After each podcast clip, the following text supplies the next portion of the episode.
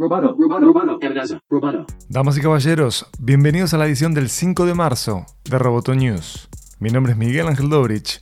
Vamos con las noticias. Asia.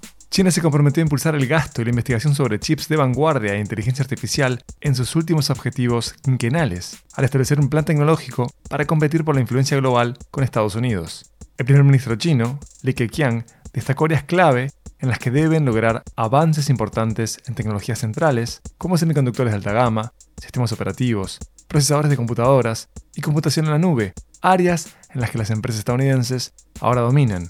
Beijing también apuntará que el 56% del país tenga redes 5G.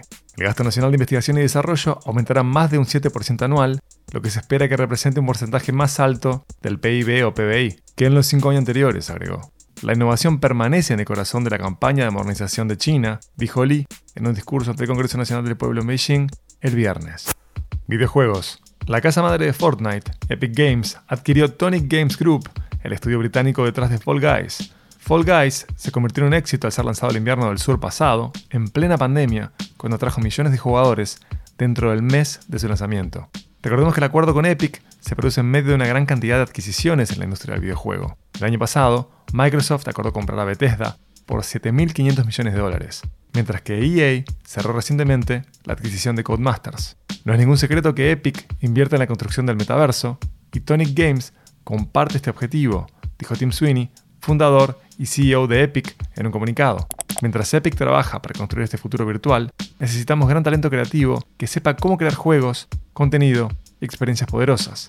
Los detalles financieros del acuerdo entre Epic y Tonic Games no fueron revelados.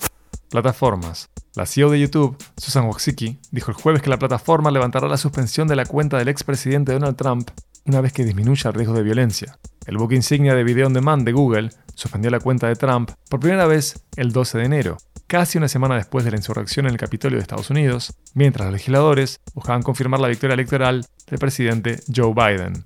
Wojcicki dijo que aún no está claro cuándo se levantará la prohibición, debido a un elevado riesgo de violencia.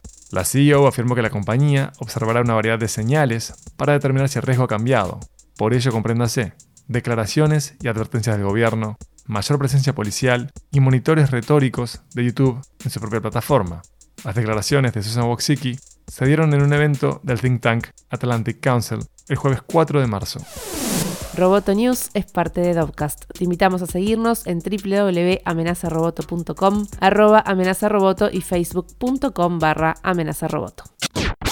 Roboto News. Periodismo. Tech.